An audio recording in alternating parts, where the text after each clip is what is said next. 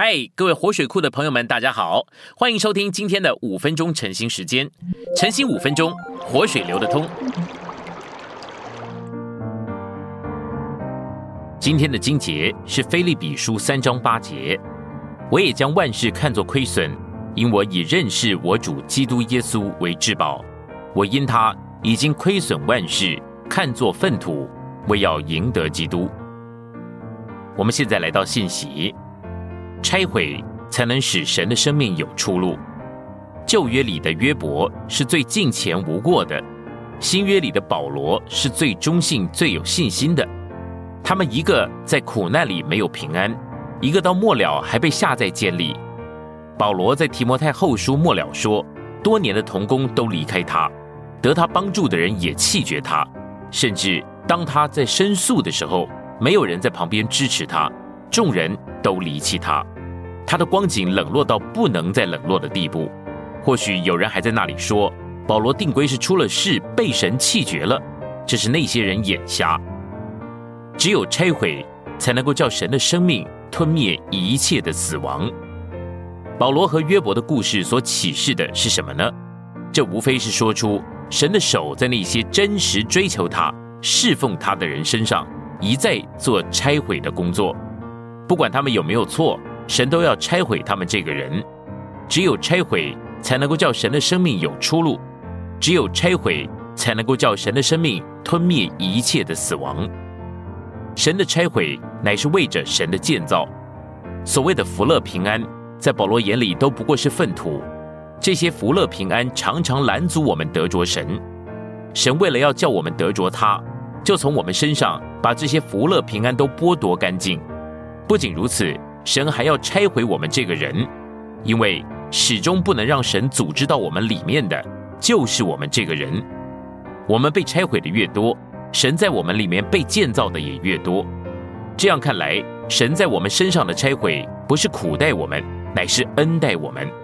神所拿去的不过是粪土，神所拆毁的不过是我们没有价值的己。然而，神所建造的，乃是将至宝无限量的神自己赐给我们。涵养越深，己越强。再者，我们必须牢记，当我们遇到神的拆毁的时候，千万不要学习涵养。涵养和圣经的道不合。圣经的道是破碎，是要你这个人被拆毁。什么叫做涵养呢？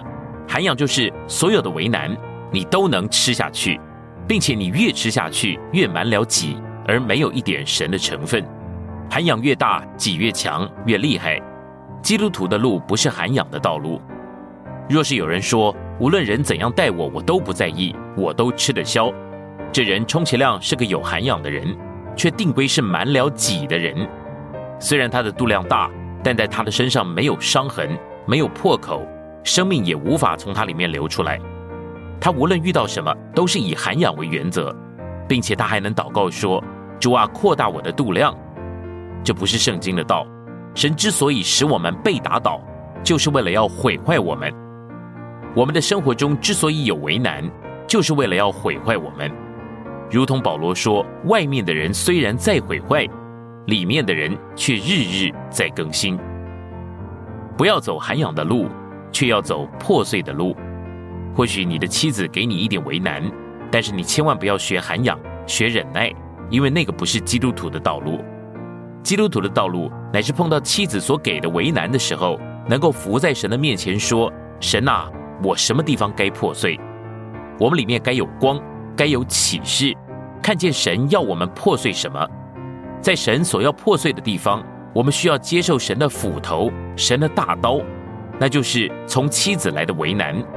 有的时候光妻子还不够，还得加上几个孩子。”甚至还要再加上教会中的圣徒，在光中接受了神的破碎，我们该伏在神的面前，接受神在我们身上的对付，学习在光中接受神的破碎，永远不要追求涵养，涵养只不过是养大自己、建立自己、扩大自己的工具，倒要学习伏在神的光中，接受一切从神来的破碎和拆毁，让所有的环境在我们的身上拆毁。